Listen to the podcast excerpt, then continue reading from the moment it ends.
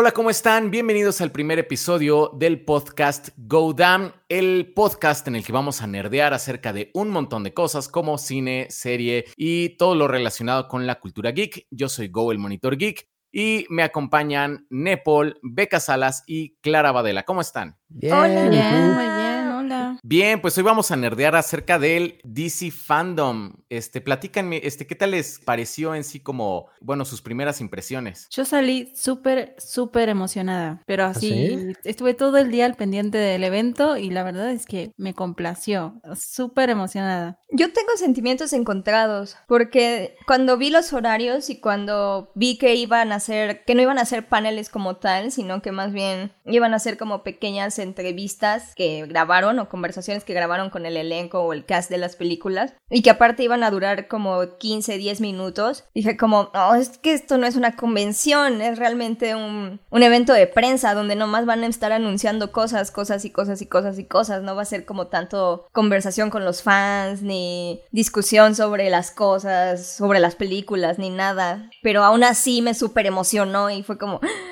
Y también terminé súper emocionada. Después de ver The Batman y Robert Pattinson, acabé súper, súper, súper hypeada. También la temporada 3 de Titans me hypeó así un montón.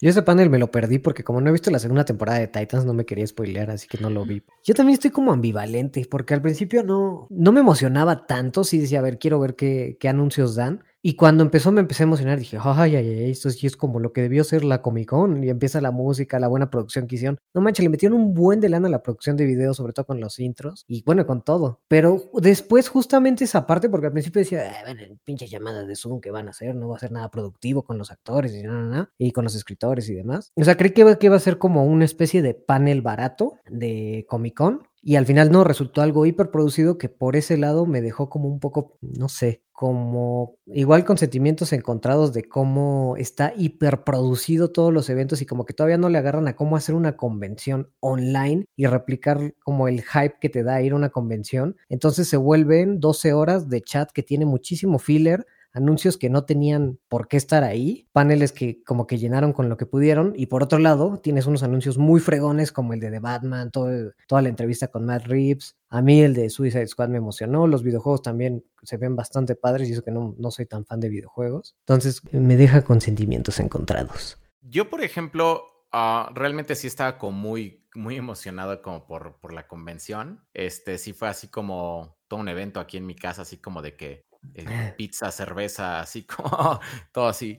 Eh, pero sí, o sea, es cierto esto de que si bien sí fue mejor que la Comic Con, porque los paneles de la Comic Con, que creo que es, eso sí estaban como más en vivo, eran como llamadas de Zoom en vivo, este, y se sentía rarísimo, se sentía como súper aburrido en la Comic Con. Aquí, aquí creo que se fue, se fueron por otro lado, se fueron como más como a la producción de Sí grabamos estas llamadas de Zoom, pero le recortamos como todos los pedacitos de silencio para que no hubiera ningún espacio en, como, como en silencio. Entonces todo que fuera como súper fluido, como intentar hacerlo súper dinámico. Y por ese lado se sentía como un poquito raro, pero también entiendo que pues, o sea, realmente emular una convención en vivo, pues es como ver como los conciertos ahorita que están dando como online, ¿no? Así de que concurso de X banda online, pues sí está padre a lo mejor, pero por muy buena que sea la banda, por muy buena que sea la producción, por muy buen sonido que tengas, pues no es lo mismo de estar en el concierto, ¿no? Entonces, hasta cuando hacían como sus anuncios, por ejemplo, en el panel de Wonder Woman, se aplaudían como ellos solitos porque daban el anuncio y no había como quien aplaudiera o quien dijera antes como... Antes no pusieron un laugh track, ¿no? Así que Sí. O la música, la música de Justice League, ¿no? Tan, tan, tan, tan. Por ese lado, a mí, a mí no me pareció mal. La verdad es que se me hace como muy difícil justo eso, como emular una convención y para hacer la primera vez te vas a lo seguro. Sí se veía que estaba muy guionado todo, sobre todo el que más más se notaba eh, fue el panel de Shazam, que así como no tenemos nada, absolutamente nada. Y no es que no lo podamos decir, es que de verdad no tenemos nada. Entonces, lo único que pudieron revelar fue el nombre, pero se veía así súper guionado, sobre todo cuando la niña sacó así su, su dibujito. Su póster, ¿no? Ajá y, lo enseñó, se notaba, ¿no? Pero no lo vi mal, ajá, no me, no me pareció mal eso, porque la verdad es que si no de otra manera no te hubieran tenido enganchado ocho horas frente a la pantalla viendo una transmisión. Pero es que, de hecho, eso fue lo padre, lo que decías de que había mucho filler. Yo justamente siento que no hubo filler, porque cuando yo iba a los paneles que a mí me interesaban ver, y entonces los veía, y cuando no me interesaba ver tanto uno como el Gotham Knight, por ejemplo, que no me gustan los videojuegos, no me interesan, es como, ah, me voy a hacer otra cosa y voy a los comerciales. Ajá, son como los comerciales. Entonces pude ir a prepararme otra cerveza, una quesadilla o lo que fuera. Y regresé. Regresé a la hora de mi siguiente panel, la de Flash. Y estaba muy feliz al respecto. no sé, el verlos como ya más en carácter, o sea, como verlos más en personaje, como están tratando de, yo sí sentí que les estaban tratando ya de construir como, justo como le construyeron a Robert Downey Jr. y a los Avengers esta, este carisma a los actores, que sí traspolaban a los personajes, siento que están haciendo eso y eso estuvo súper Sí, eso sí, porque el de, el de Shazam justamente ser un sketch les da justamente su, su posición dentro de todo el panteón de superhéroes que tiene el cine. Eso sí me gustó. Yo no digo que no me gustara, ¿eh? solo digo que siento esa parte como la plasticidad del evento. A mí lo que me llama la atención es esta, o sea, comparándola con San Diego Comic Con, porque siento que es como imposible no compararlas, porque son como los dos grandes eventos que, que tuvieron que ser online por este caos que está sucediendo, pero fue medio douchey de Warner Bros. decir como, Nel, yo no voy a San Diego Comic Con, yo voy a hacer mi propia convención, jajaja. Y era si lo hacían mal, puf. Bueno, es que no, no podían hacerlo mal. Acaban de despedir a 800 personas, entonces no te puede salir mal un evento cuando acabas de cancelar títulos y despedir personas. Yo creo que sí salió como lo mejor que pudo salir dadas las circunstancias, o sea, de que era imposible emular como la emoción como de un, de un panel en vivo con personas en vivo y una conversación real, porque digo, creo que todos ahorita hemos tenido como eh, juntas o, o fiestas virtuales como por Zoom y y sí son muy diferentes, o sea, es, muy diferente por muy buena conexión que tengas y todo, eh, que un evento real, ¿no? Entonces creo que salió lo mejor que pudo haber salido. Y lo del relleno, creo que eso también está como en otros como convenciones, ¿no? No es así como que te sientes como en un foro de una convención y todos los paneles te gusten, ¿no? A mí a veces me pasa en la mole, por ejemplo, que no me gusta nada y es como, rayos, ¿y ahora qué hago? Sí, o va a exponer el rotulador de 1960 del Issues 37 de Team la verdad es que sí, pero tengo hambre.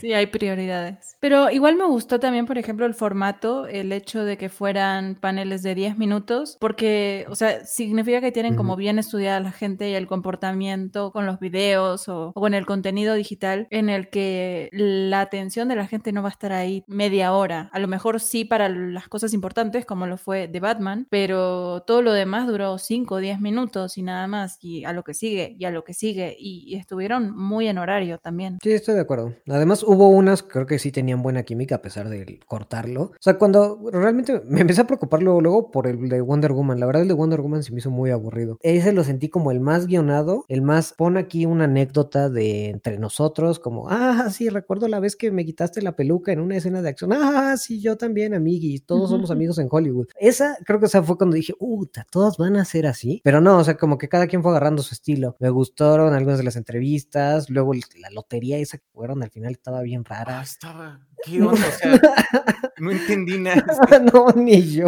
Empecé a ver el inicio y después dije, no, voy a comer. A mí lo que me perdió del panel de Wonder Woman fue cuando Linda Carter llegó y dijo, es que mi hija me dijo, cuando terminó de ver a Gal Gadot como Wonder Woman, me dijo, mamá, ya entiendo por qué todos te idolatran, ya entiendo la importancia de Wonder Woman. Dije, no sea ridícula, señora, su hija jamás le ha dicho eso. Seguramente ni siquiera vio la Wonder Woman de Gal Gadot porque está harta de Wonder Woman. No me venga con eso. Era como el reveal nostálgico y se sintió como el cameo del famoso de la película original de la que hicieron el remake. Pero seamos honestos, eso fue lo único relevante de ese panel, o sea, la aparición de Linda. Bueno, para mí fue lo único relevante. ¿No viste la historia de la peluca? Estuvo buenísima. Pero es que saben qué pasa, justamente con Wonder Woman, el tema es que la película está encima, o sea, ya la estamos a punto de ver. Entonces, la verdad es que cualquier cosa que nos puedan decir o sea, no tiene ningún sentido porque estamos a punto de ver la película. Se supone que ya la tendríamos que haber visto, entonces. Exacto. O sea, se supone que ya no tendríamos. Decir?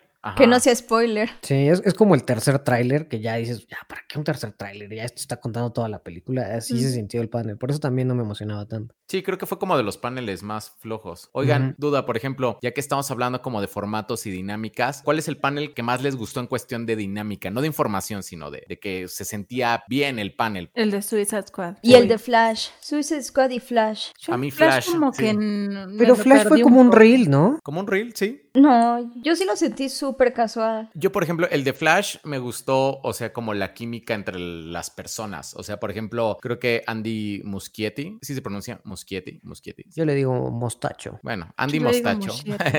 No sé, creo que sí tenía química, a pesar de que él es el director y él no sale, pues bueno, en, en pantalla, pero así como con Ezra Miller y Ezra se tomó como desde hace mucho tiempo como su papel de, ah, voy a decir como los flash facts, ¿no? Y eso es como algo muy de flash y no sé, ese fue como el panel en dinámica, ese y el de Suicide Squad, pero el de Suicide Squad porque como que realmente sí era una llamada de Zoom de todos Sí. en vivo, entonces se notaba que había una interacción en vivo, no tan editada como Wonder Woman, que se vio así como súper editado. De hecho, los únicos, bueno, sí hubo tres en vivo. O sea, el de Shazam fue en vivo, pero eh, estaban diciendo líneas tal cual. O sea, era un sketch. Pero los únicos en vivo fue el ese como de la lotería y el de Suicide Squad, ¿no? Sí. Sí, creo que sí. Todos los demás, por ejemplo, sobre todo los de videojuegos, se notaba mucho, bueno, con Matt Reeves también, que se notaba mucho que no estaban en el mismo lugar y que simplemente les daban así como, fulanita dijo tal y contestaban, pero se veía que no estaban No sé, el de. Matt Reeves me hace dudar mucho porque como están separados como por 20 metros, sí parece que están grabados por separado, pero como contestaba las preguntas Matt Reeves como si se le acabaran de hacer y, ah, sí, sí, cierto, eso tal, se me pareció muy real, pero sí también creo que está grabado separado, ¿no? Yo no porque, por ejemplo, cuando le preguntaron cuál fue la influencia del cómic para su película y todo eso, como que ya tenía como muy pensado y guionado qué era lo que iba a contestar y no contestó conforme a cómo fue la pregunta. En un inicio yo dije, no está contestando, no está contestando lo que le preguntaron y contestó al final. Por eso creo que, o sea, le dijeron esto, decía esto, pero no, no estaban en el mismo lugar ni estaban platicando.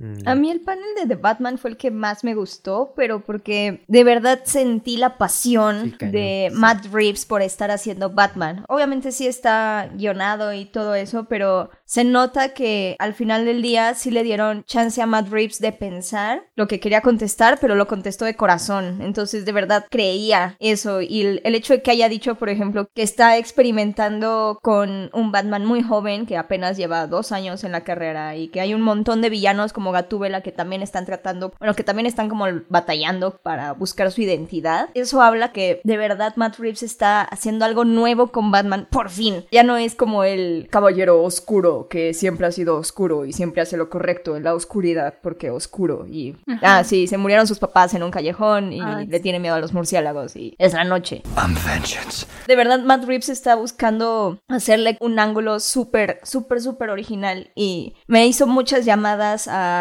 a cómics que a mí me encantan, como Year Zero, que es justamente una novela gráfica que habla de los inicios de Batman, y luego ver a Robert Pattinson me recuerda mucho al Batman cuando Dick Grayson era Batman, cuando Robin era Damian Wayne y Batman estaba supuestamente muerto. Bueno, sí estaba muerto, pero estaba en camino a regresar por dimensiones paralelas en otro issue. Como uno suele hacer.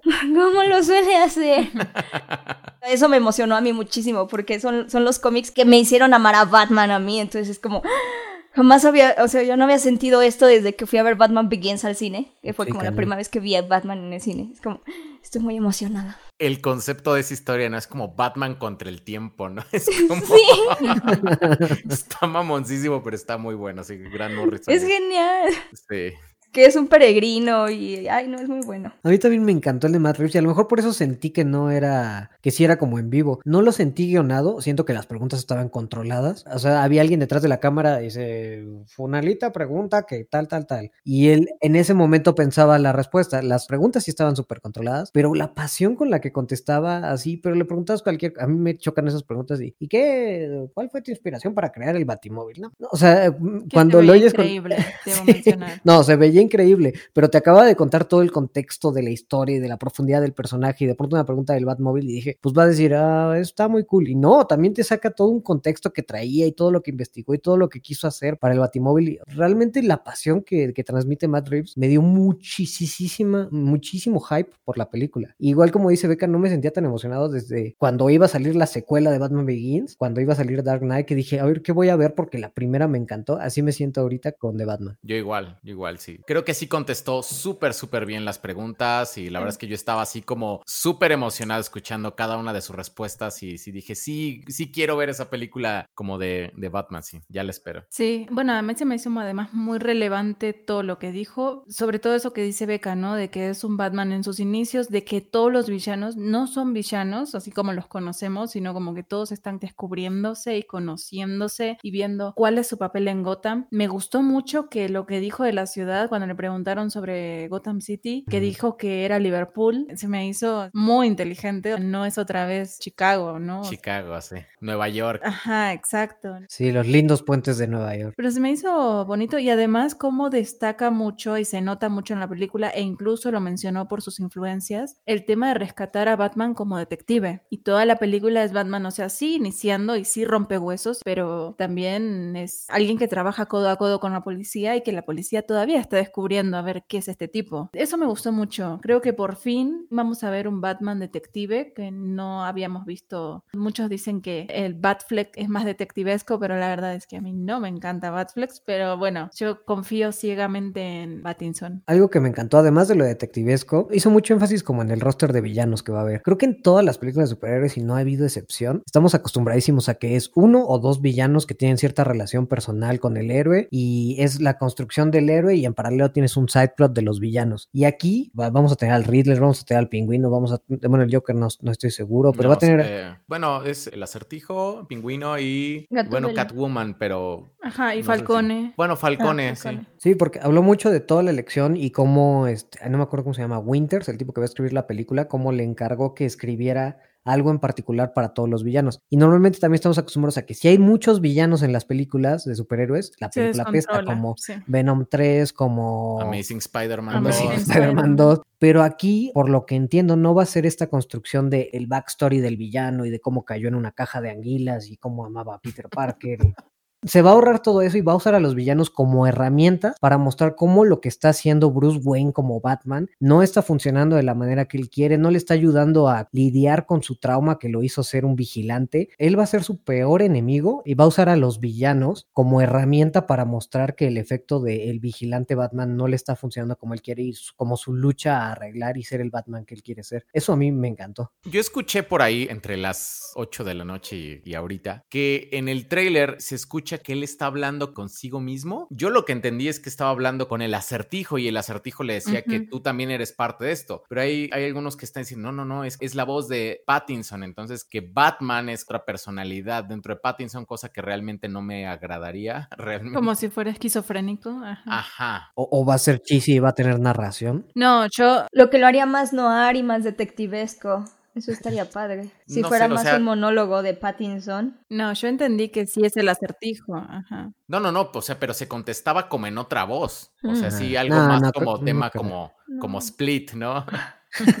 Patricia. Hola, soy Patricia. Etcétera. No, pero según yo sí es la, la, voz de Paul Dano, ¿no? Sí, yo también cuando lo vi dije, pues es Paul Dano y, este, y le está diciendo, tú eres parte de esto y el otro... Además, cuando suena la, la voz, hay una cara, digamos, en la pantalla según yo, debería ser él, ¿no? O sea, hasta donde lo vi, hasta donde analicé el tráiler, el acertijo está ahí. Y además, justamente, cuando termina dice 2021 con signos de interrogación, es bastante obvio, ¿no? El asunto. Bueno, a mí se me hace. A lo mejor y nos sorprenden. Oigan, y de los otros paneles, ¿qué tal se les hizo? Por ejemplo, bueno, ya hablamos de Wonder Woman, del videojuego este de Gotham Knights, ¿les gustó? Se ve increíble. A mí me encantó, a mí me convenció para comprar la PlayStation. O sea, si yo dudaba de comprar la PlayStation, Play 5 y gastarme una fortuna, dije todavía, me voy a esperar. No, Navidad, Play 5, Gotham Knights, no, no, no. Además, poder jugar con Batgirl. Yo no sé si ustedes lo saben, pero yo soy muy, muy, muy fan de Bárbara Gordon. La amo. Para mí es un sí, es un hecho. No, no hay lugar a duda en este juego. Está fregoncísimo el diseño de Batgirl. Bueno, de todos, pero Sí. me gusta mucho esa estética como de morado y amarillo que han usado como en los cómics de Batgirl en los últimos años. Y sí, como más como traje práctico, como el traje práctico de Batgirl, como no tan traje normal, sino más como más bien como una chaqueta, cosas así, pero está muy padre. Yo Y también además como trae varios, ¿no? Porque en un momento salta y saca como una capa que le hace planear negra, que se ve poca madre. Por lo que vi en el gameplay, digamos que sí tienen varias versiones. Por ejemplo, en el gameplay se veía que tenían como sus trajes para el frío. Entonces todos tenían como una segunda versión. Estaría bueno que estuvieran diferentes versiones, que trajeran la de, la de los cómics. Eh, Sería muy interesante. Eso me gustaría, que pudieras así tener como diferentes trajes de todos, ¿no? También Nightwing se veía muy bien, pero Sí. la verdad es que no, no, no lo mostraron tanto. A mí sí me lo hizo pensar, o sea, no soy mucho de videojuegos realmente, yo tampoco, pero híjole, la verdad es que vi lo que es ese juego y el de del Escuadrón Suicida, que también es, o sea, se ve como Se veía muy bien. interesante, o sea, sí, o sea, sí dije, ay, sí quiero jugar eso. Ya me le estoy pensando, a lo mejor con un poco de suerte, mi hijo pide Navidad una consola y digo, ni modo, vamos a tener que comprar una consola para el niño. Querrás decir los reyes. Sí, lo rey. Así no gastas tú. Ya va en secundaria, Nepal. ya va en secundaria. O sea, sí me gustó mucho cómo se veía. Ese sí es este secuela, digamos, de Arkham, ¿no? Que también dicen que está muy bueno. La verdad, yo no lo he jugado, pero, pero dicen que son muy buenos. Pero me gusta también que no se vean iguales. Los estilos de cada uno han sido diferentes. Eso creo que está bueno. Significa que le están poniendo como mucha personalidad a cada uno. Y aquí es donde la convención logra su objetivo, porque ustedes son fan de las películas, no tienen una Play 5, pero fueron a ver todo el tema de los cómics y de las películas y vieron un tráiler que honestamente se veía poca madre de ese juego. De hecho, tengo un tema ahí con los videojuegos, porque yo tampoco juego casi videojuegos, no tengo tiempo, o tengo que tener un hobby, o películas o juego videojuegos, no puedo las dos. Pero de pronto veo las historias de los nuevos juegos, todo el gameplay y todo el story que le metieron y digo, güey, ojalá yo viera eso en las películas y me gustaría tener tiempo para jugar esos videojuegos que están sacando últimamente, porque Night se ve increíble. Casi yo también estoy a punto de comprar una Play solo para jugar Knights y Miles Morales, obviamente. Sí, para mí es un hecho. A mí me acaban de convencer hoy, sábado 22 No tienes de Play, agosto. te vas a gastar 15 mil pesos más el costo del Hoy, juego para sábado jugar un 22 juego. de agosto, no, o sea, obviamente la aprovecharía y compraría todos los juegos, o sea, no me gastaría solamente lo de la Play y este juego, me gastaría O sea, gastarías todo. mucho más. Ajá, exacto, Meses sin intereses, ¿no? exacto, o sea, tarjetearía así la tarjeta a todo, a todo, números rojos todo el año, pero bueno, tal vez nos morimos mañana, quién sabe, ¿viste? A ver si en un año sigues diciendo lo mismo. Bueno, el de Suicide Squad dice que hasta 2022. Se veía muy bien, pero no vimos gameplay. Entonces, a mí me gustaría ver cómo se juega. Pero la verdad es que la historia está buena. O sea, matar a la Justice League, o sea, y, y el Superman con los ojos rojos, o sea, se veía bien, se veía bien. Es un concepto interesante. A mí se me hizo bonito. So, figure out who we're killing yet? Oh, fuck. O podemos hablar del cast de Suicide Squad. Oh, sí. Sí, pasando a Suicide Squad. Bloodsport está en la cárcel porque le disparó a Superman. Y eso va a ser Idris Elba. Es lo mejor que le ha pasado de Suicide Squad. Creo que la apuesta más rápida y fácil que podemos hacer es que la mitad del cast se va a morir en la primera media hora de la película, ¿no? Sí, por Sí. supuesto. No se puede sostener una película con ese tamaño de elenco. O si se puede. No, además con tales personalidades. Sí, no. ¿Cuánto a que Polka Dot Man va a sobrevivir? No, claro que sí, por supuesto. Yo, yo ya nada más estoy esperando a que salgan figuras de Polka Dot Man. Es el mejor. Esa va a ser como la broma más grande, así como de todos ellos, el que sobrevivió fue Polka Dot Man. Está increíble eso. Además hubo un, un momento en el que Gon dijo que a él, si le gustaría ser uno de sus personajes, Ajá. sería él. Sí, a fuerza Polka va a Dot Man, sobrevivir. Ajá, sí. Este güey que nada más hacía roles de creepy secundarios acaba de ganarse el rol de su vida con Polka Dot Man. Sí. A mí me emocionó mucho como la película. James Tiene mucha personalidad. o sea, de plano sí se aventó como un clavado como a los personajes, así como del fondo, así villanos de esos que yo en la vida había escuchado hablar de muchos de esos, de esos villanos. De entrada, el que va a interpretar Nathan Fillion, no tengo idea cuál es el TDK. Y además traté de googlearlo y pues si buscas TDK te sale de Dark Knight en las primeras 25 páginas de Google. Entonces no sé nada del personaje. Pues, es- o sea, hasta donde yo sé es uno que se quita los brazos, ¿no? Pero No- no, no sé más. O sea, así que digas, uy, sí, famosísimo, lo reubico, no. De hecho, seguramente de la mayoría de ellos no hay mucha historia. O sea, es como Kiteman hace. Salieron en un issue y ya. Polka Dot Exacto. Man, de hecho, creo que salió tres veces. Ha salido tres veces en toda la historia de ese cómic. Y es el más famoso. Sí, o sea, por- no, bueno, por ejemplo, Ratcatcher sí tiene como por ahí como un par de historias. Dos, Ratcatcher sí. Ratcatcher 2. Ah, p- perdón, Ratcatcher 2, cierto.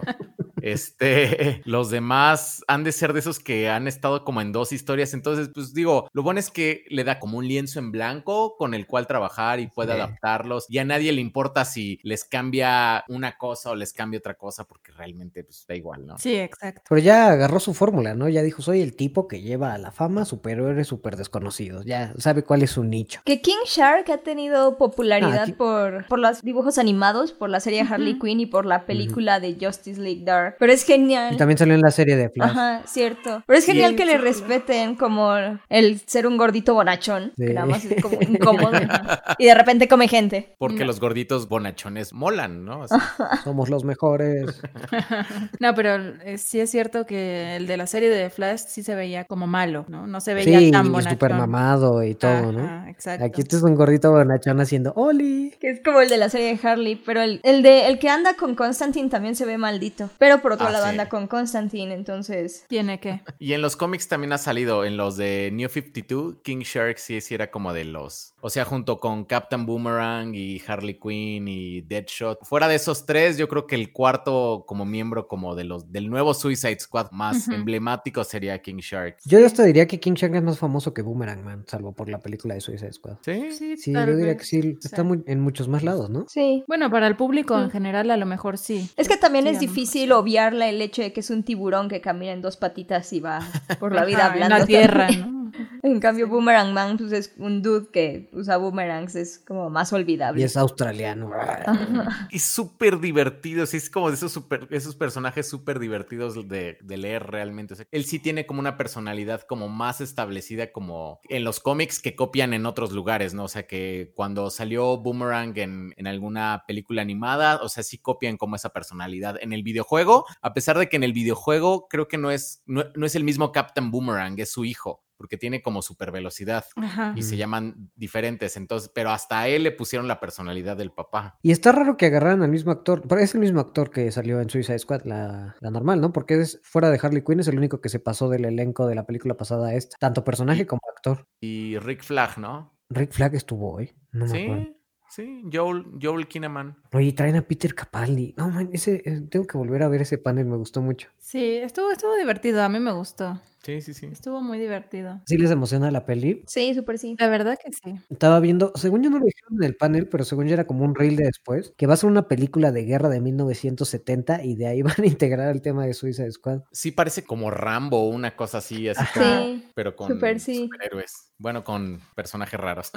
Bueno, a mí me llamó mucho la atención todo lo que dijo James Gunn, como de esta es la película más grande que hice, esta es mi producción más, mi favorita. orgulloso es que se ve. Ajá, el orgullo. Porque de verdad, o sea, y además de que mencionó de que el estudio está muy contento con la película, con lo que se ha hecho, tiró por la ventana todo, o sea, sí, sí puso todo en esta película. Y bueno, yo ahí escuchaba de fondo a los Guardianes de la Galaxia llorando, pero... Sobre todo cuando dijo, este es el mejor elenco con el que he trabajado jamás. Ajá, Y ajá. aquí atrás Peter Tómala. Chris. Pratt. Esta, esta es mi película más ambiciosa. Ah, bueno, ok. Pero yo creo que James Gunn sí se la debía a Warner, ¿no? Después de que Sí. literalmente lo rescató Sí, lo salvó. de los tweets ah, medio sexistas, pedófilos y discriminatorios que sacó hace unos años y que por eso le hizo que Disney lo despidiera. Warner lo acogió y dijo, bueno, ya vente. No, a nosotros no nos importa. Ven para acá. Y eso fue pues al final lo que hizo que recuperara su trabajo en, con Guardianes y demás. Bueno, también el apoyo de los fans, yo sí, pero eso sí fue como un gran, una gran estocada para el ego de, de Disney. Entonces ves Y también ahorita. siento que la trae como, ah, sí, mi novia despechada, me, me dejaste, mira mi rebound, y es la, la mejor película que he hecho en la vida. Mira mi rebound nada más. Sí, sí, sí. Sí va a regresar, ¿no? Para Guardianes de la Galaxia 3, supuestamente. Sí. Sí. Ya hasta habla por parte de Marvel en algunas cosas, y tú ya lo reinstauraron por completo. Sí, bueno, yo siento que demuestra un poco la, la esencia del evento en general, un poco lo que decíamos anteriormente, no les podía salir mal este evento y siento que Warner ha tenido tantos problemas en su historia y, y no, no se puede dar el lujo de dejar sueltos a sus actores, porque no podés dejar improvisar a Ezra Miller, no podés, o sea, A Ben Affleck. ajá, a Ben Affleck, sí, claro, o sea, eh, Momoa no estuvo. No estuvo, ¿qué onda con eso? Se me hizo raro. No estuvo Momoa. Bueno, Momoa ya había participado en otros, en otros eventos, ¿no? Ya había estado dando algunas entrevistas y cosas así. Pero siento que por eso también estaba tan controlado y todas las grabaciones y todo guionado, porque Warner tiene fama de tener eh, en, sus equipos a estos actores que son medio descontrolados. Y siento que justamente lo que decían hace rato, estos paneles y este evento es una manera de poner orden y decir, estos son mis actores, estas son las personalidades y así es como quiero que los vean. Y siento que, bueno, un poco la historia de James Gunn,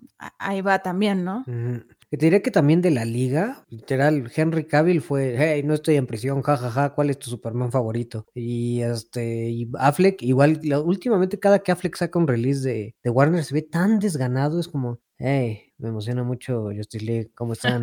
Hey, bien, bien, bien, hey. Bueno, pero Affleck tenía que salir porque lo acaban de, de anunciar como Batman de vuelta y bueno, es Snyder, entonces Snyder no puede vivir sin Affleck, entonces bueno, ahí, ahí apareció. Yo, fue algo que platiqué con Beck en la semana, o sea, yo juraba, así casi casi apostaba mi colección de cómics a que Ben Affleck jamás regresaba de Batman. Sí. O sea, porque dije, pues es que, o sea, es como el papel que lo hundió en una depresión alcohólica. Él ya estaba como, ya era como, bueno, el director que ganó el Oscar, Ben Affleck, ya como que estaba muy alejado como de esto de Daredevil y de repente regresa y le va súper mal y... Dice, tengo un Oscar, ahora seré Batman y esta vez saldrá bien. Pero, Y pum. o sea, Y yo pum. juraba que no regresaba. Oigan, del anuncio de Ben Affleck regresando y del panel de Flash, ¿les hubiera gustado más escuchar, bueno, esto de Michael Keaton y Ben Affleck en el panel de Flash? Sí, obvio. ¿O si estuvo bien que lo sacaran un día antes? ¿Qué fue? ¿Do- ¿Un día antes? ¿Dos días antes? No, no entendí honestamente por qué, si estaban tan obsesionados por contenido y anuncios exclusivos, sacaron justo ese notición dos días antes de Fandom. Ajá, es que era como la noticia más grande, ¿no? Sí. Pero yo creo que fue como, miren, si esto se filtra, ¿qué te puedes esperar de DC Fandom? ¿Eh? ¿Eh? Bueno, no se filtró, o sea, sí fue como... Bueno, sí, sí fue Anuncio. oficial, pero si esto lanzamos de manera oficial dos días antes, ¿qué te puedes esperar? No te lo pierdas, no te lo Yo pierdas. creo que más bien A lo mejor sí. Tiene ser. que ver con que para cuando todo este evento fue producido, la noticia todavía no estaba confirmada. Entonces yo creo que fue como una confirmación de últimos días. Entonces, bueno, ya no, no, no damos a meterlo al evento, lo sacamos antes y, y justamente crean este hype que dice Beca, que es como, imagínate lo que se te viene. Y bueno, pero... Sí, porque yo también no- incluso llegué a flashear en mi mente un panel donde saliera Michael Keaton y Ben Affleck platicando en mi mente inocente, ¿no? Entonces sí, puede ser que fuera un estratagema para que vieras el evento. Pero fíjense que el panel de, de la Liga de la Justicia se me hizo muy raro. A ver, ¿no te gustó un panel masturbatorio donde Zack Snyder invitó a gente a hablar bien de Zack Snyder y luego Zack Snyder habló bien de Zack Snyder y después todos le aplaudieron a Zack Snyder? ¿Cómo? A ver, Beca. ¿qué- A ver, dime por qué soy tan genial. Tú, Chinita, ¿por qué soy Eso tan fue lo que pasó durante toda la convención. Es como todos los paneles fueron así. Vamos a invitar a gente a hablar genial acerca de X película y para decir que X director o X marca es súper chida. Entonces, Pero No, es no. Una cosa es eso y, y otra decirle a la chinita, a ver, eh, mm, ¿qué te inspiró a apoyarme a mí? Ay, es que señor Snyder, su trabajo vale tanto para... Ay, no sabe vivo para apoyar su trabajo. Cuéntame, cuéntame más. Mientras acariciaba un gato. Sí. No, acariciaba una foto de Zack Snyder. En la San Diego Comic Con, Snyder tuvo la Justice Con. Que fue nada más él con Cyborg, con Ray Fisher, hablando de lo genial que es Zack Snyder y lo bonito que es Justice League de Snyder y lo horrible que fue Joss Whedon y Geoff Jones y, ah, ra, ra, ra, ra, y ya los estamos investigando en un tercer partido. Cuidado, les va a caer la tira. Y luego vienen acá a tener otro panel y todavía Zack Snyder tiene el cinismo de decir, oh sí, Cyborg es el alma de la película. Claro, ¿Qué? porque Ajá, Ray es- Fisher ya se volvió su portavoz.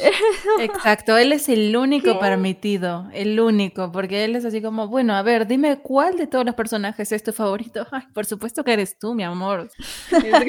Y Ray Fisher va a tuitear, ay, no saben cómo amo la visión de Zack Snyder. Esta persona que quiere darme un rol prominente en una película multimillonaria, nadie me está pagando para decir esto. Joss Whedon me metió el pie y me empujó en medio de una escena importante. Y luego ¡En dijo que ya no tenía tiempo.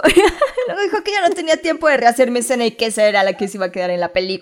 Y por eso quedaba tan horrible. La de esta que está cubierto, ¿no? La se que está parece como. Como, a- como a Deadshot. Geoff Jones no me dejaba comer y me encerraba en un cuarto. Yo creo que le tienen mala, mala leche. Le tienen mala leche a Zack. Ay, claro No. que sí. Una cosa es que el evento sea una cosa para venderse a sí mismos, otra cosa es que el panel de Zack Snyder y ya él mismo diga el Snyder Cut. ¿Qué opinas del Snyder Cut? Él decía mi visión de Director Scott. Ya le dice Snyder Cut. ¿Qué opinas del Snyder Cut y por qué te interesa apoyar el Snyder Cut y por qué crees que el Snyder Cut es una mejor visión que el Widow Cut? Que la de Joss Whedon.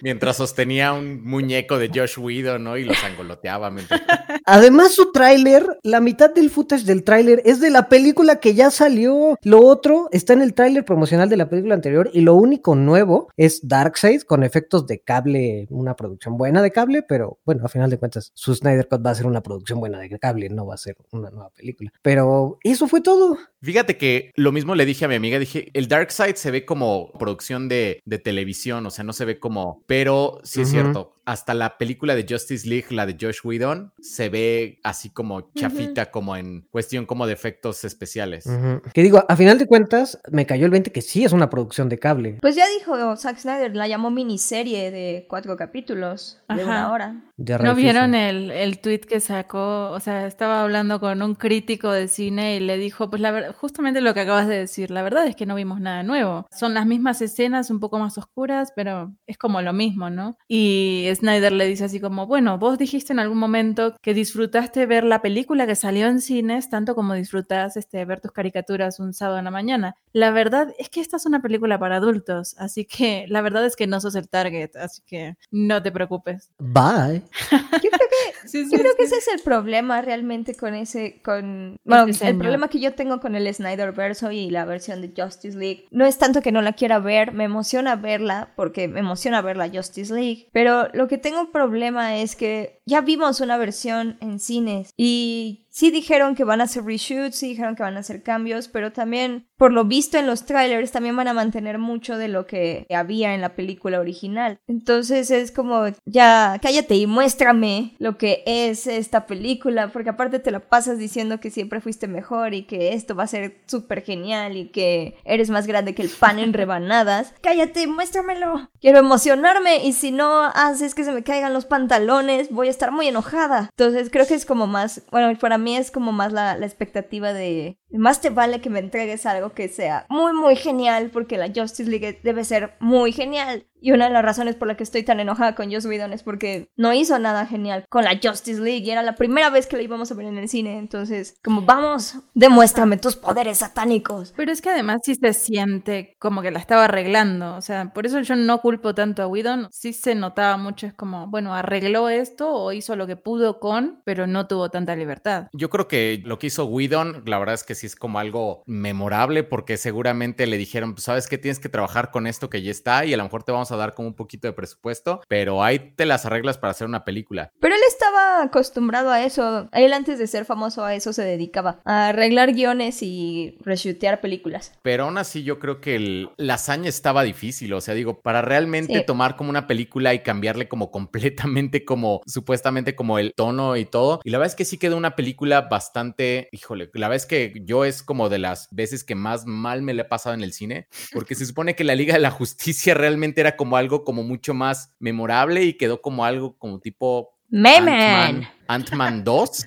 Ant-Man 2, o sea, ni siquiera Ant-Man 1, Ant-Man 2, una cosa ¿La así. pones al nivel de Ant-Man 2? Wow. Sí, o sea, la Liga de la Justicia, la de, o sea, la que se ve en el cine, Sí, se me hizo una película súper X y se supone que tienes como algunas de las de los superhéroes como más. No, claro, tendría que ser el evento. Sí, sí, sí. My man. Pero yo digo que no solo es culpa de Whedon. Yo sostengo firmemente que lo que había detrás ya grabado, que se supone que es el 75% de la película, Oh, sí, Es- claro, es Zack Snyder. Pero yo quiero que me demuestre sus poderes satánicos aún así. Quiero que sea entonces la mejor película o miniserie de la Liga de la Justicia que hemos podido ver. Sí, por supuesto, exacto, pienso lo mismo. O sea, yo sí la voy a ver. O sea, no es que yo odie a Zack Snyder y, lo sabotee y, o sea, sí, sí no me gusta, sí me cae mal, y lo odio, pero Y si O sea, quiero que pero- falle, pero no, no, no, no, Sí justamente. tengo su cara en mi, en mi, en mi de esta de box, pero Pero, o sea, sí la voy a ver. De verdad espero que esté muy buena. O sea, sí quiero tener una buena película de la Justice League. Sí quiero ver, o sea, de verdad, o sea, si el Batman de Affleck es tan bueno como dicen y a todos les encanta, de verdad lo quiero ver. Quiero que me cierren la boca. O sea, de verdad quiero ver eso. Pero la verdad es que, o sea, no me gusta porque lo que he visto hasta ahora, no, la verdad es que siento que no, que Snyder no da, no da y habla de más y eso me, me enloquece también. Pero de verdad, o sea, sí la voy a ver y sí quiero que sea lo mejor posible. De verdad quiero ver un Superman así digno. O sea, quiero ver a Henry Cavill ser Superman, eso quiero. Que siendo que lo único que me, me ha dado un poquito de Superman es este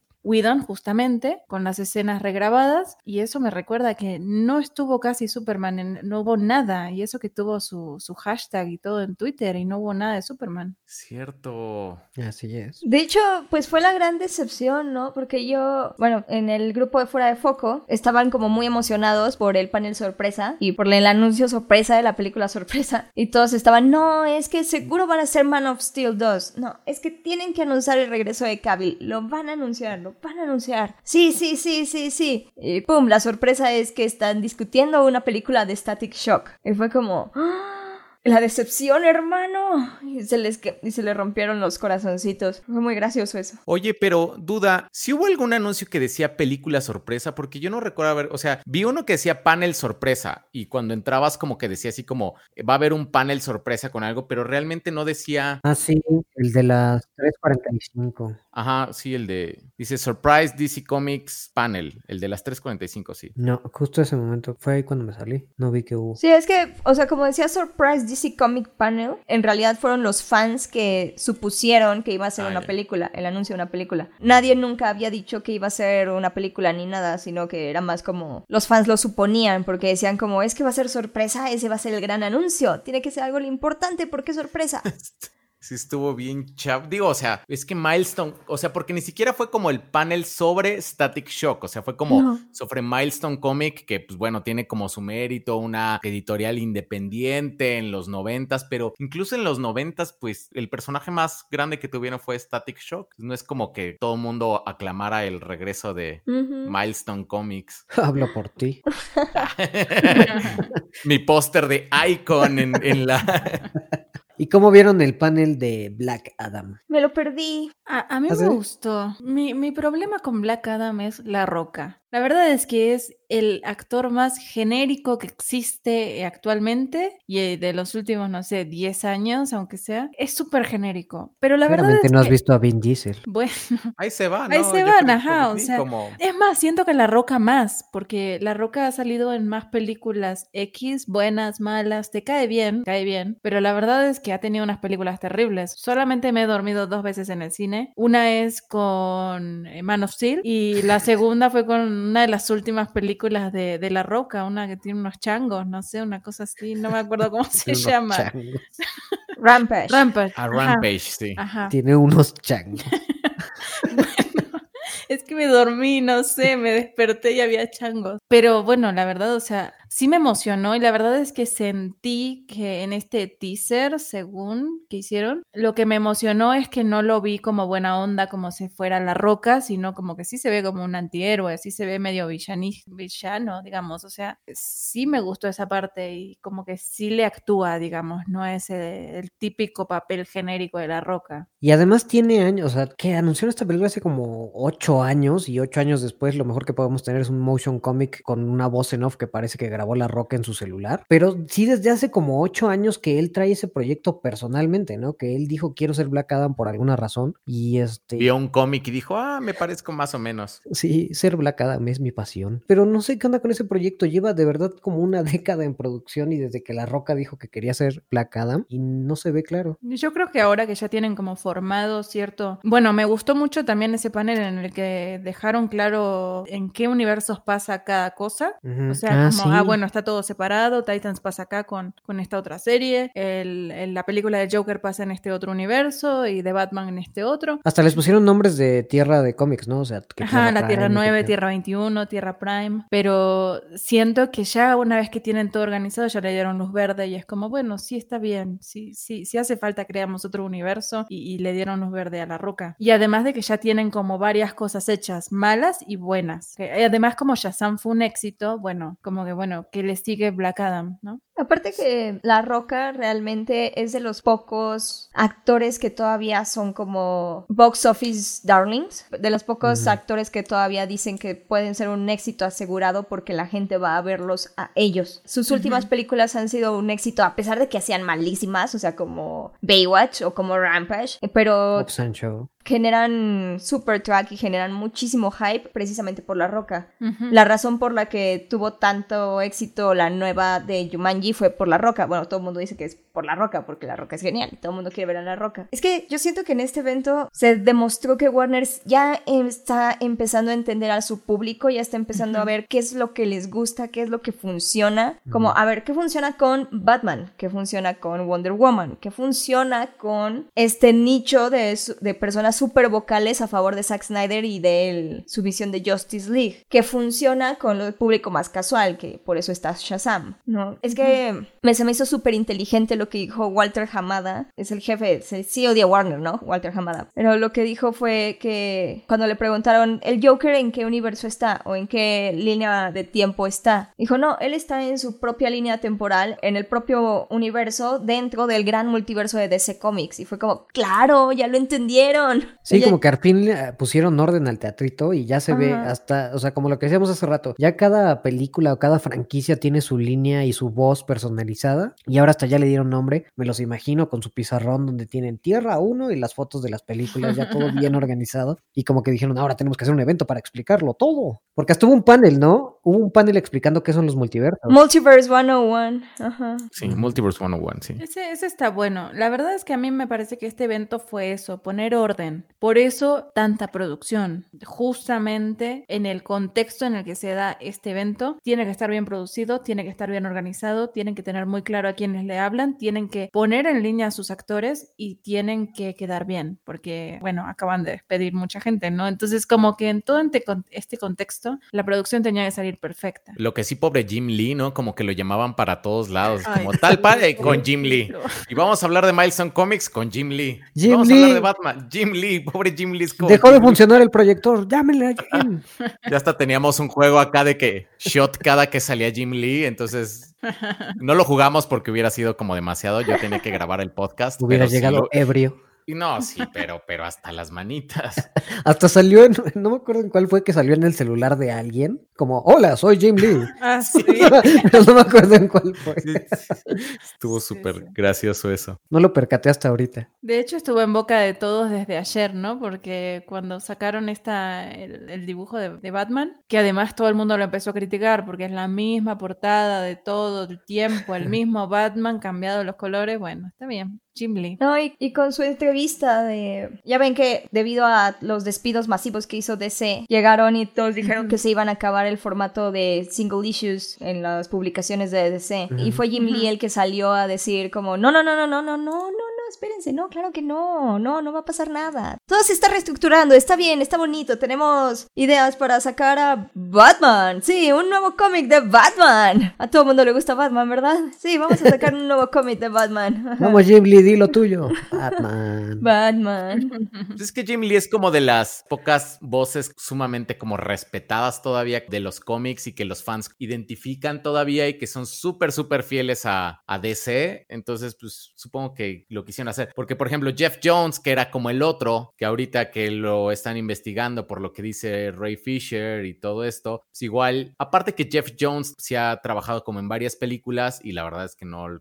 creo que no lo ha hecho así como que digas muy bien. Por ejemplo, estuvo, creo que hasta la de Linterna Verde la escribió él, ¿no? La de Ryan Reynolds. ¿La escribió él? La Sí. escribió Jeff Jones. Ah, sí. él es malito, malito. Él es de las historias que tuvo suerte con su run en Green Lantern, porque fue bastante bueno. Pero a partir de ahí le empezaron a meter un montón de responsabilidades en DC y fue como, ay, no, no, no, no, no, ya, ya Mataron basta, su basta, creatividad. basta, basta, no, basta. yo creo que más bien es bueno para el medio como de los cómics, o sea, porque cuando quiere puede escribir, o sea, es, o sea, es muy interesante cómo Jeff Jones puede escribir, o sea, in- incluso como en otro estilo. O sea, cuando se quiere poner como más denso, sí hace como cómics como más densos, pero, pero se siente más como, como por encargo, así como, bueno, que- ok, Doomsday Clock, tengo que escribir algo más o menos como alanmuresco, bueno, y lo hace muy bien, realmente lo hace muy bien, este, pero como que en los cómics, incluso escribió capítulos de Smallville y todo eso, como que fuera de los cómics, realmente como que no le, no le haya. Es que como que es buen imitador, siento, o sea, como que sabe emular ciertas voces comiqueras, pero a la hora de que le dan como la libertad de, sí, vamos, escribe una película, como que ya no le sale tan bien. Claro, como que copia estilos, ¿no? Ajá. Incluso en los cómics, o sea, por ejemplo, cuando copia, ok, sí, copia y lo hace bien, pero sí se nota cuando hay como algo como de Jeff Jones como original, sí es como particularmente muy bueno escribiendo como blockbusters de cómics, como de esas como historias como súper, súper grandes. Creo que lo hace con un estilo muy particular y fresco. A lo mejor por eso lo fueron subiendo, ¿no? A ti te sale bien lo mainstream comiquero, a ver si lo mainstream multimedia. Pero no,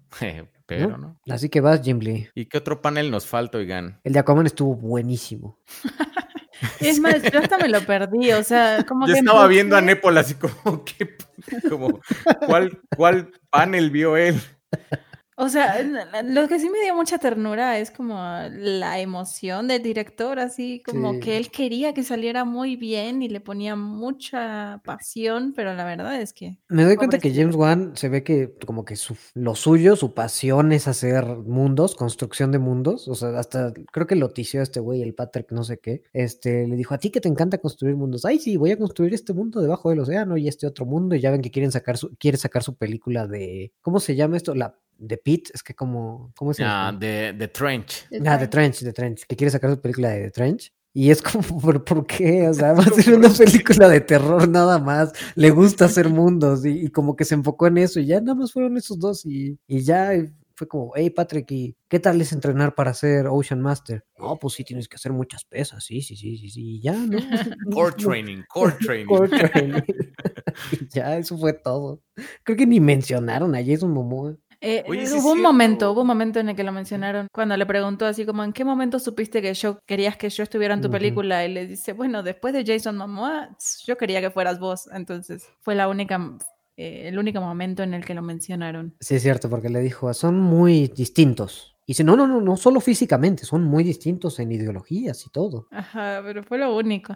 Yo de ese panel, la verdad es que dije, bueno, no, está, no estoy sacando nada No. productivo de acá. Me fui a preparar un sándwich y ya. Me preparé para lo que seguía, que no me acuerdo qué fue, Titans. Titans les digo que no lo vi. Titans estuvo muy bueno. Titans estuvo muy bueno también. Yo la verdad vi los primeros minutos porque solo vi la primera temporada. Estuvo muy bueno. Es que es horrible la serie de Titans. ¿Por qué? A No. mí sí me late. ¿Cómo te puede gustar Titans? ¿Por Aparte, A ver, a ver, a tiene como todos los clichés así como de película como obscura, así como tipo Snyder que creí que no te gustaran.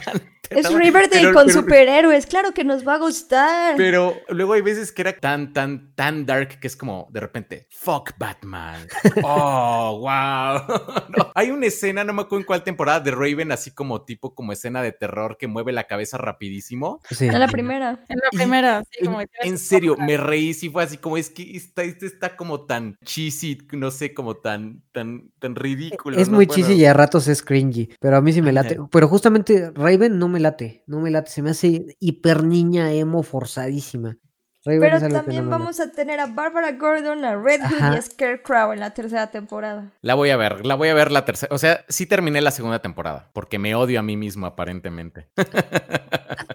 Pero sí la terminé. Entonces sí, sí, sí voy a ver este, la tercera temporada. Yo me voy a poner al día. Sí me voy a poner al día porque a Bárbara la tengo que ver, sí o sí. Sí, La verdad es que a mí este Dick Grayson me gusta mucho. Bueno, de por sí soy bastante fan de, de Nightwing y Dick, pero Pero es, el personaje en la serie es muy bueno, siento. Creo que es de lo mejor de la serie. la verdad es que también, o sea, es una serie de adolescentes, entonces, Sí. bueno, perdono varias cosas. Y finalmente lo de la niña emo, sí me parece también, pero la verdad es que a esa Raven la veo así como cualquiera de nosotros a los 15 años tratando de ser emo y ser darks, como que te forzás la tristeza y lo malo. Pero en la serie funciona. Ajá, por eso.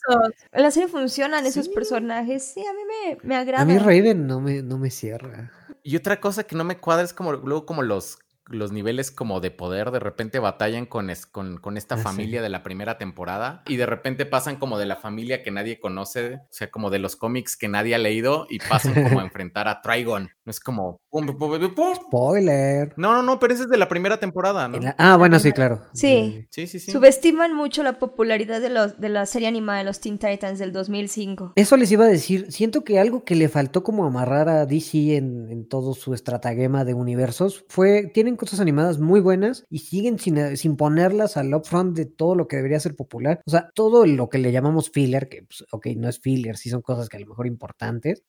Multiverse 101. Pero me hubiera gustado más ver, no sé, un sketch de Teen Titans Go o de los Teen Titans del 2005 que dijeron que iban a sacar a revivir la serie y no han dicho nada. Pero algo. esos son rumores, son rumores. No, pero lo dice, o sea, el, el post-créditos de Teen Titans Go, la película, es eso, ¿no? Que van a revivir la serie. No, Pero, es o sea, fue una, fue una post-créditos, ajá. Ajá, o Mm. sea, es como una conexión, un tal Ya vez. no han dicho pero nada. No aseguran nada, sí. Mm, Bueno, pero también podrían meter DC Superhero Girls, no sé, podrían meter un montón de cosas que tiene. Es que eso lo van a poner en el 12 de septiembre. Exacto, que lo pongan en el bueno. El del 12 de septiembre no lo voy a ver. ¿Por qué no? Sí, hay Sí, que porque está, ahí va a estar los paneles de caricatura. Ajá. Y de cómics y de... Bueno, se me hizo raro que metieran aquí el de la serie de Flash. Sí, fue raro. Que aparte estuvo chafa, chafa. Me aburrió. Bueno, la verdad es que no lo vi, porque no. Yo tampoco lo vi ese. Es que Flash empezó, vi las primeras dos, pero buenas. empezaron a sacar temporadas como puta cada semana. Ajá, cada seis meses había una nueva temporada. Entonces, Sí, cuando ibas en la entonces- 3 ya estaban en la 5, ya no. Yo la verdad solo veo los siete. crossovers. Ah. Sí, ¿En qué momento? No sé. Y estuviste años para poder llegar a ese punto en Arrow. Y es como, bueno, ahí vas lento, pero despacito. Y Es que Arrow es excruciantemente lenta al principio. Bueno, sí, pero te dieron tiempo de ver todo y decir, bueno, sí, la sigo viendo, bueno, sí, la sigo viendo, bueno, sí, la sigo viendo. Llegó Flash y de repente todo así. Y encima no te podías perder nada porque eh, cada, cada 10 episodios había un crossover, entonces. Yo creo que se sintió así, o sea, porque según yo la sacaban como una vez al año. O sea, igual que Arrow o que Legends, o sea, la sacaban. Pero es que yo también hace rato decía, "Ay, que, o sea, ya van en las 7, como que se sintió que fueron así, como dice Clara, así como rapidísimas. Y dice el güey nueve años, o sea, dice hace nueve años que empezamos y dije, en la madre, o sea, pero es que sí sacaron muchas cosas y muy rápido. Pero la pusieron acá porque es súper popular, súper popular la serie de. Flash. Bueno, es que justamente ahora que lo pienso y que lo dije, siento que justamente es eso. A lo mejor no es tanto que teníamos Flash, sino que para ver Flash tenías que ver Arrow para estar al día y poder ver los crossovers. Y además, muy pronto también sacaron este, la de Supergirl, entonces también tenías que estar al corriente con esa porque también empezaban a cruzarse. Y luego Legends. Luego Legends, ajá, entonces como que tenías que ver demasiadas cosas y estar al día con todas para poder empezar a ver, que no eran unos capítulos así que no los pudieras ver, pero la verdad es que sí los querías ver y encima se muere uno y en todas las series es como el funeral. Ah, bueno, ok.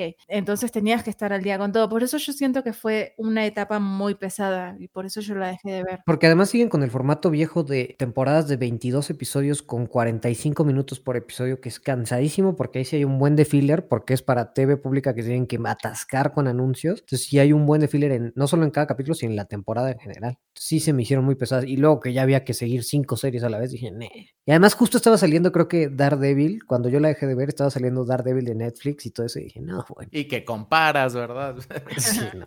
Sí entiendo que lo tienen difícil, pero no sé, creo que solo son como géneros distintos, porque siento que sí tienen una base de fans muy, muy grandes también. Sí, gigante. La serie de Flash les digo que es gigante. Por ejemplo, los crossovers son grandes eventos y yo sí los veo, por ejemplo, Sí, me sí. emocionan un montón. El de, por ejemplo, ¿sabes cuál me gustó mucho? El de, el de Invasión. Ese estuvo buenísimo. Estuvo Ese buenísimo, sí, estuvo sí, muy, sí. muy bueno. También cuando cantan, estuvo... Oh, fue genial. Y Crisis, Crisis in Infinite Earths es bastante bueno también, el crossover. También es bastante bueno. Y la crisis tuvo sus momentos muy, muy buenos. O sea, sí, o sea, no me gustó como tanto como la historia como otros, pero sí tenía uno que otro momento. O sea, por ejemplo, Brandon Routh así de nuevo con el, con el traje de Superman y.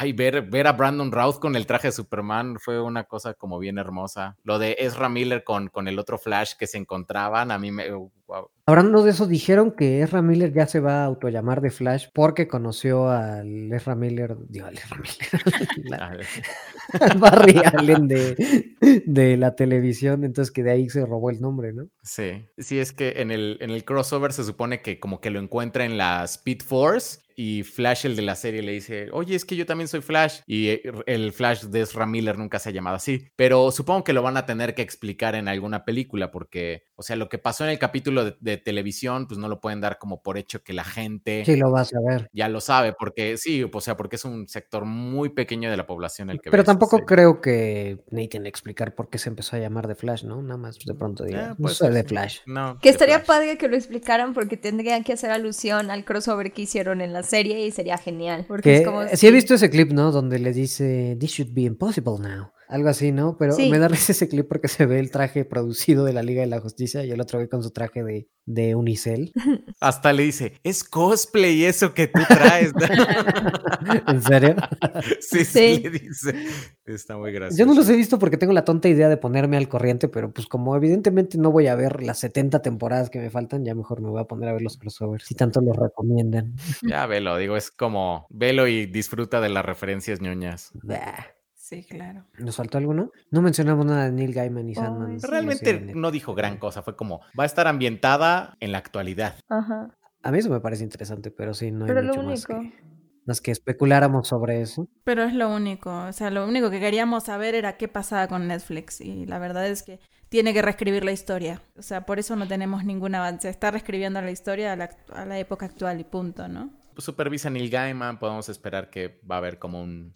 Que va a ser buena. Sí, sí, sí, realmente es como raro que lo veas. Va a ser algo, algo malo, así de, a tiro malo. No recuerdo algo de Neil Gaiman que haya sido malo. Sí, sí recuerdo cosas que así como que pues más o menos, ¿no? Pero... Fíjense que algo que me llama la atención es que al principio estuvimos hablando y hablando y hablando que se sentía súper maquetado y que se sentía la presencia de Warner y que, se, y que estaba como súper bien organizado y que era un evento de prensa más que un evento de fans y todo eso. Y aún así nos dio para hora 25 y estar hablando y nerdeando largo y tendido sobre un montón de temas y un montón de personajes. Y eso me pone a pensar el, la cantidad tan enorme de, de monopolios que existen ahorita y como tantos personajes tan amados y que nosotros somos así super fans, los tiene nada más una sola compañía. Y, o sea, pensando en San Diego Comic Con, por ejemplo, que de- decíamos que era imposible no compararlas y que San Diego Comic Con no estuvo tan chida como esta, fue en gran medida porque ni Warner ni Marvel estuvieron presentes y entonces no hubo esta cantidad de eventos. Y aquí en, en el caso de la DC Fandom, algo te tuvo que haber emocionado, ¿no? O sea, si no eras fan de la Justice League de Zack Snyder, Suicide Squad se veía súper chida, o, O Shazam se veía súper chida, o Batman se veía súper chido. O Flash se vería súper chido, o sea, algo te emocionaba y por eso fue un evento tan enorme, o sea, no sé, se me hace como muy increíble el tamaño de los monopolios que existen en la industria del cine, el entretenimiento. Claro. Sobre todo el, po- sí, el poder de la propiedad intelectual que tienen, ¿no? Porque incluso como nosotros mismos hay ciertos sectores de su propiedad intelectual que no seguimos, como yo que ya no sigo las series de televisión, o ninguno de nosotros que juega los videojuegos, como ya hasta estamos pensando comprar una PlayStation para jugar ese Yo videojuego no, que no se lo ve estoy increíble. pensando, yo ya lo tengo claro.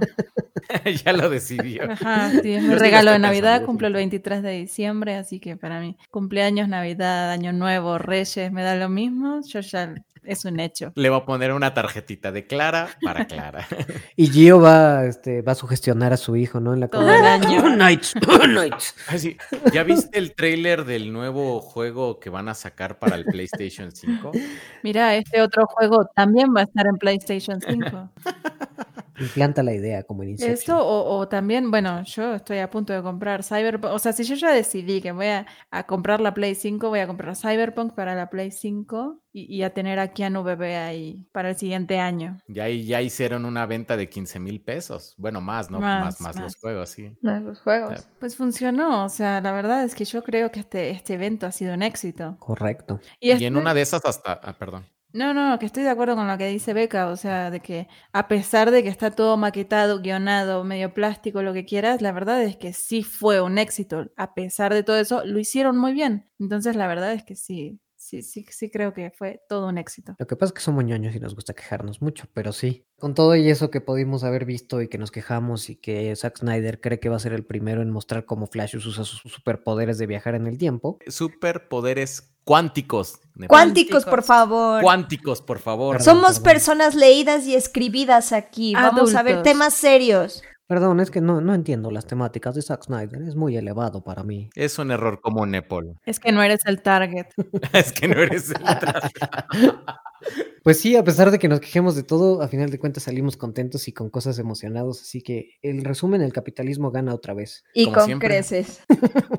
En una de esas hasta ya no necesitan como a la San Diego Comic Con y aunque ya no haya pandemia, dicen, ¿saben qué? Pues me conviene más hacer mis anuncios en mi convención, en la manera en la que yo los quiera presentar sin, sin estarme peleando por el Hall H, así como Marvel luego le hace con el D... ¿D qué? D, D23. D23, sí, sí, sí, como D, como, bueno, una- un número. Disney, a pesar de tener la D23, sigue llevando Marvel a la Comic Con, ¿no? Pero sí, sí, sí. En, Pero ya se está resguardando los, los anuncios. Ya no anuncia tantas cosas en la San Diego Comic Con, se las guarda para la D23. Ajá. Imagínate que se le caigan los dos, así que de pronto Disney dijera, me traigo Marvel a la D23, y DC dijera, voy a seguirme con Fandome, putas, se cae la San Diego Comic Con. Sea que Sí, bueno, un poco lo que tiene la San Diego Comic Con es como la diversidad, justo lo que decía Beca, ¿no? Como tenías todo en un mismo lugar, podías elegir si ibas para un lado, si ibas para el otro, era como un punto de reunión. Ahora de repente ya no tenés esta gente experta que, que hace eventos físicos y que te reúne a todos y que se pone de acuerdo con todos y que te organiza el negocio. Y ahora es como, bueno, yo tengo que ponerme a trabajar para darle a, a la San Diego Comic Con con lo que puede trabajar.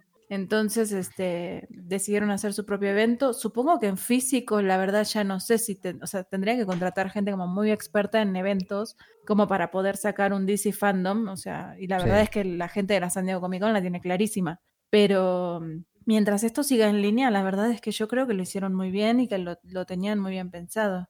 Y la verdad es que sí creo que Marvel podría seguir estos pasos. La verdad es que también DC tenía como un descontrol y una desorganización muy grande eh, previo a este evento.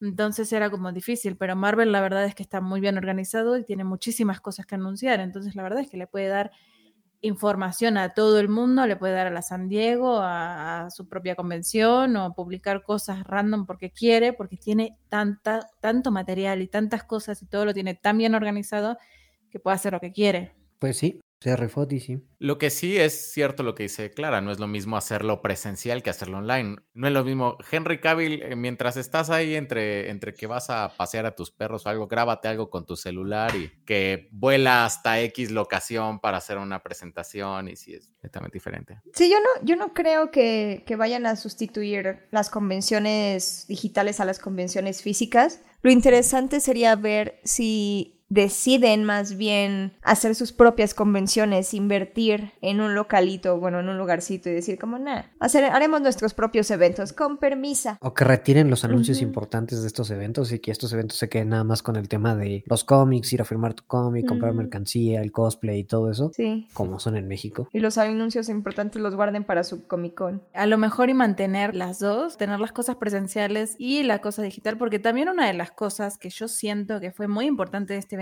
es el hecho de que popularizó el tema de las convenciones y los anuncios. No todos tenemos o, tienen la, capacidad eh, o la, sí, capacidad sobre todo económica de poderte ir a San Diego a disfrutar de la convención más grande del mundo, o irte a la de Nueva York, o poderte ir incluso a la mole. Hay mucha gente que no puede ir ni siquiera a la mole. Entonces, tenerlo eh, desde tu casa y tener todo el día para dedicarle a disfrutar de los anuncios, la verdad es que se me hace como otra manera y la verdad sí se me hace un poquito revolucionario porque la verdad es que sí le da acceso a todos los fans de DC, por ejemplo, en este caso, ¿no?